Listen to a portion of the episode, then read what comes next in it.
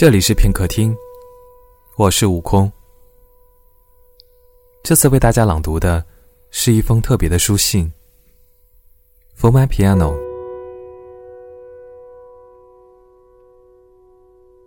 我的家人、老朋友，你好。不知为何，就想写封信给你留着。你会不会看？看不看到都无所谓。有朝一日，也会读给你听，就像个仪式一样，纪念我的成长岁月过往。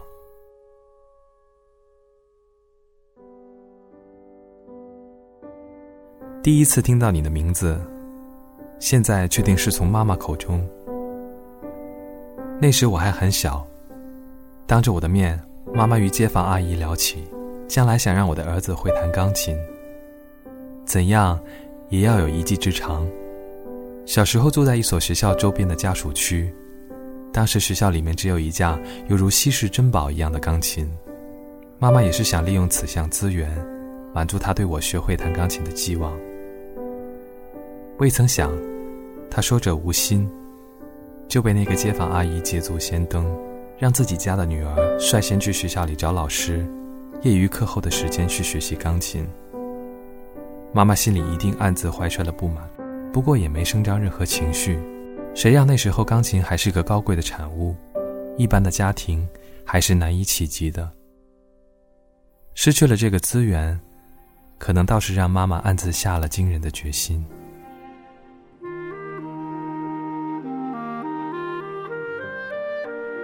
可能是因为幼儿时期，我表现出了诸多对音乐的敏感和律动。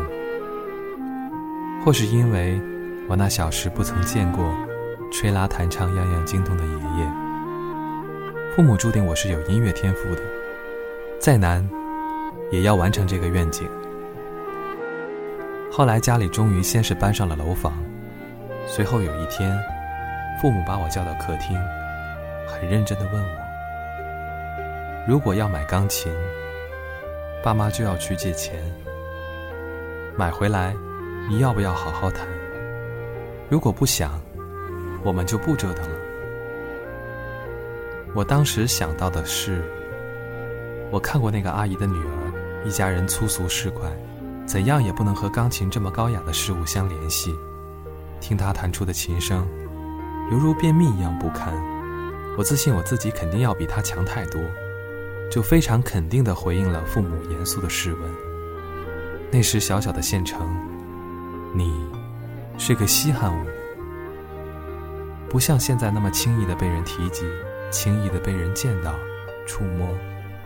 而我想都不敢想，如果有一天我真正拥有了你，会是什么样的心态？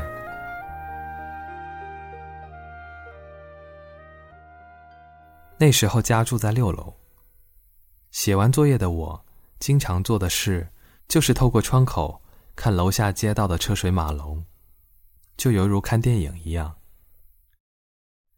记得四年级的一个晚上，这个屏幕就突然上演了这样一幕：一个硕大的装杂物的推车上，放着一个大大的集装箱货物。车的周围围了一圈的人，用手扶着护送。我好奇的一直看着，紧接着就在这一圈人中。辨认出了两个熟悉的面孔，我不由分说，立即下楼。集装箱运到了楼下，周围围满了人。这是我第一次和你打了个照面，虽然还未看见你的真身。我的父亲突然向我说了一句：“赶紧回去，上楼等着。”我缓慢的，一个台阶，一个台阶的踩着楼梯上楼。心情开始有些沉重，这份压力来得太快，不知如何应对，心里还犯嘀咕：你这样一个庞然大物，怎样抬上六楼啊？我在六楼发呆了将近三个小时，楼道里越来越吵嚷，几乎惊动了整个单元的住户，纷纷出来帮忙和观望。搬运的工人满身大汗淋漓，我的父母也一样，母亲不厌其烦的叮嘱大家一定要小心翼翼。我心想，你得有多重啊？拆去了所有的包装，终于见到了你的真身。那一刻，我就知道，我这一辈子都无法和外观那么沉重的你脱开干系。母亲看着他们奔波借钱和费力搬运到六楼的你，向我丢下一句：“你要是不好好谈，对得起谁呀？”这份压力不光来得太快，而且来得太重，使我的童年时光的心境早已与别人不同。貌似我失去了童年中大部分的自由烂漫，可现今却是觉得无比的值得。每天看着一身黑色。造型硬朗的你，我都是心情极其的复杂。一家人对你爱护有加，夏天怕你干燥，冬天怕你潮湿，总是给你换质地柔和、不同造型的衣服，上面摆着不同的配饰。外来的客人都不敢轻易的触碰你，甚至我自己练习弹奏的时候，也总是小心翼翼。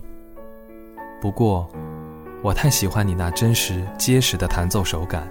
还有音色在琴板内穿射，蔓延到整个房间萦绕的感觉。我也时常望着你发呆，很长一段时间都不相信你是属于我的，而且有可能属于我整个人生。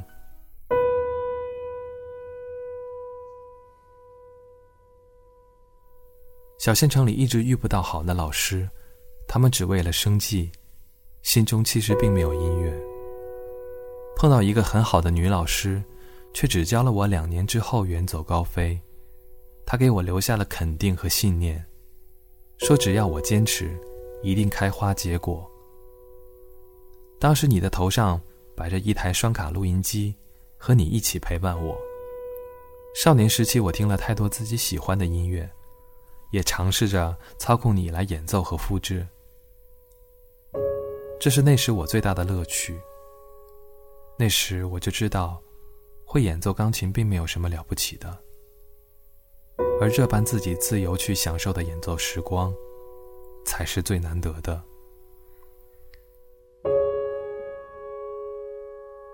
我和同样学琴的琴童不同，我很少挨打，很少有父母的逼迫，和你在一起的每一天都是很享受，甚至享受了拥有你的沉重。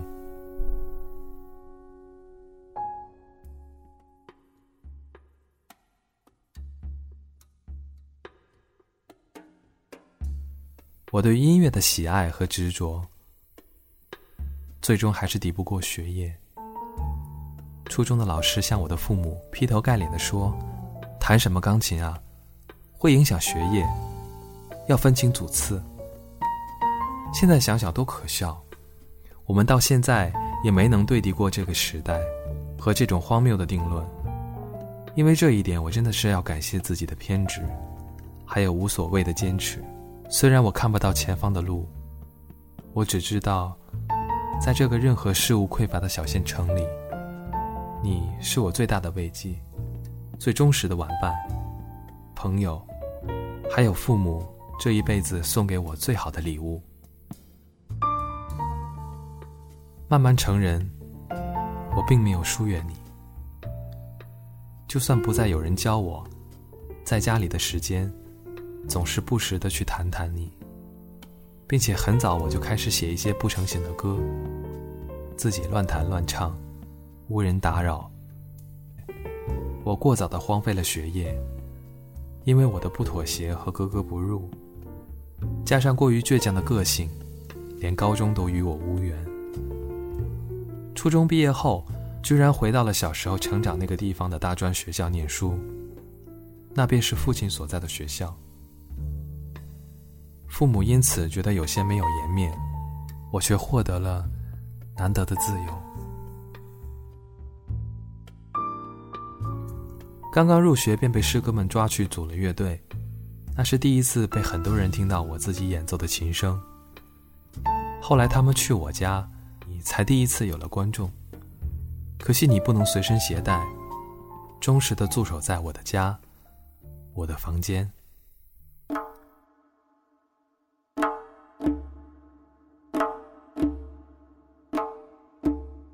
后来继续听到了更多的音乐，让我有了更多的憧憬，让我迫不及待想离开小县城，去外面看看。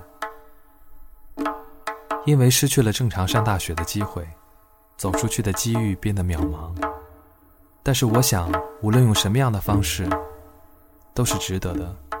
冥冥之中有你的存在，有你的保佑，我总是会在绝境逢生。虽然我太长时间都没有进行专业的学习，但在姐姐的建议和支持下，决定去考专业的音乐系。这是我成长以来最大的考验。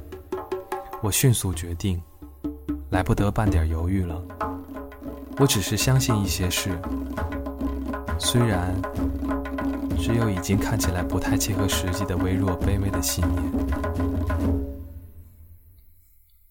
你第一次搬离了我家的楼房，回到了我儿时居住的学校家属区小平房。你连门都无法进入，最后是从被拆掉的窗子进去的。接下来的日子，就是没有白天、没有黑夜的突击和苦练。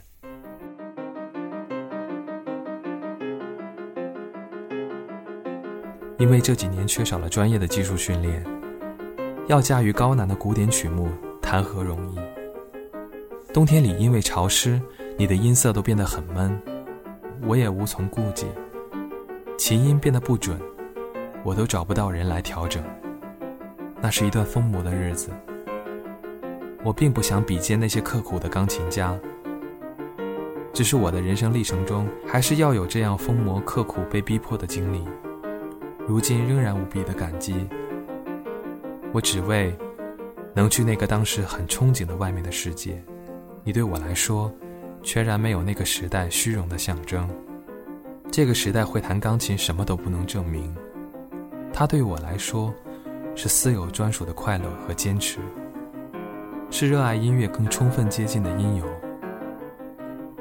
如今我用这些去兑换一个途径的出口，再苦都是值得的。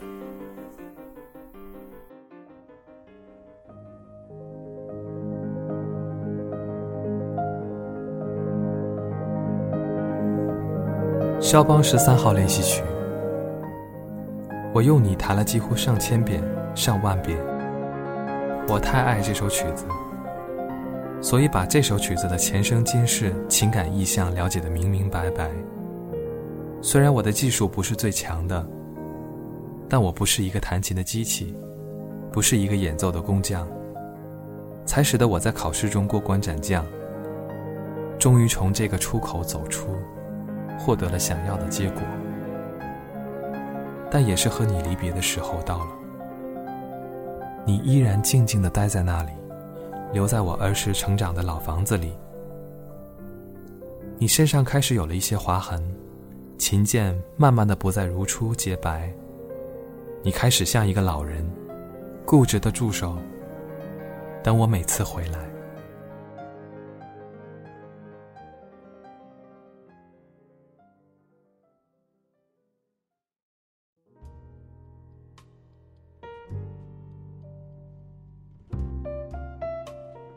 大学每个琴房里面的钢琴，犹如街上看到的流浪猫狗一样，自己心里依然心系在家里的你。就算后来可以演奏到专业级别的三角钢琴，还是会想到你。再次搬迁到楼房里，父母依然精心照料。每次回家演奏你的时候，已经没有了曾经的苦练，轻松地弹着自己写的歌，自己轻轻地唱着。我找过人来整修调律，让你安好的留在家里。毕业之后，留在了大学所在的城市工作，也是做了音乐相关的职业。有你在的成长过程中，让我始终清醒的知道我与其他演奏者的不同。我自认为不再是专业的演奏人士，自求能随心所欲的时不时弹奏就很满足。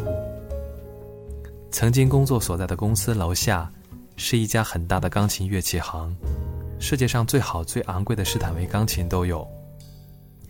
我开始想买一台好一点的钢琴放到新的家里，并开始计划攒钱。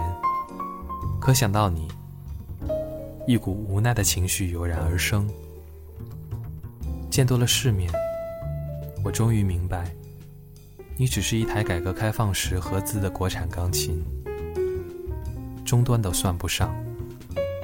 时间让你变得更旧了，音色和音质都已经开始走样，并觉得对你不再有不离不弃的坚持。人类的情感核心，果真就是这样的卑劣。万般一同经历的时光和陪伴。都抵不过不加掩饰的虚荣、索取、满足和喜新厌旧。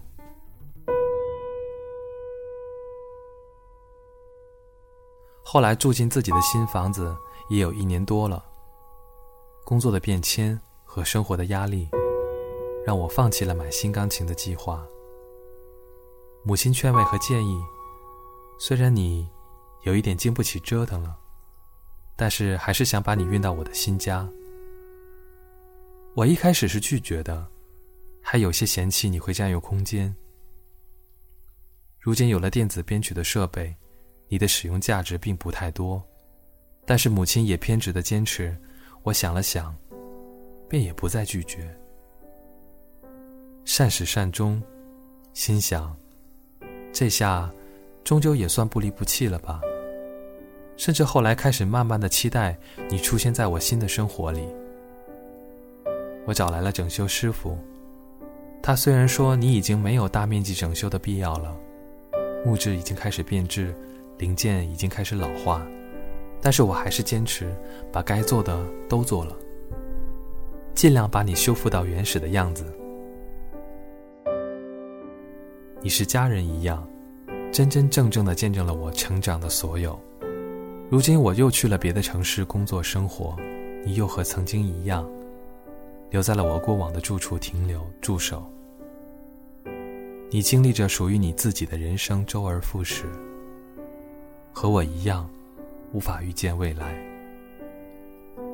我却一直心怀感激，心里一直惦念。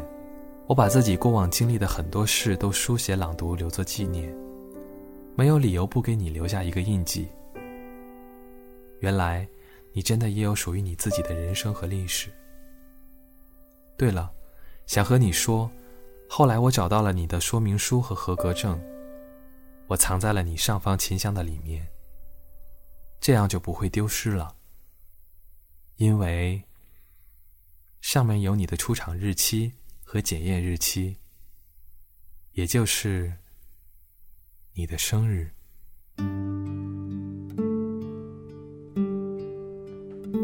至此，想念你的家人、老朋友。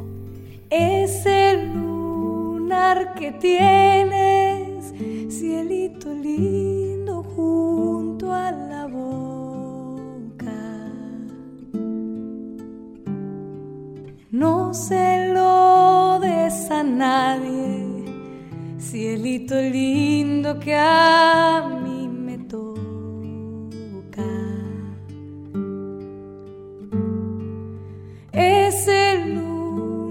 que tiene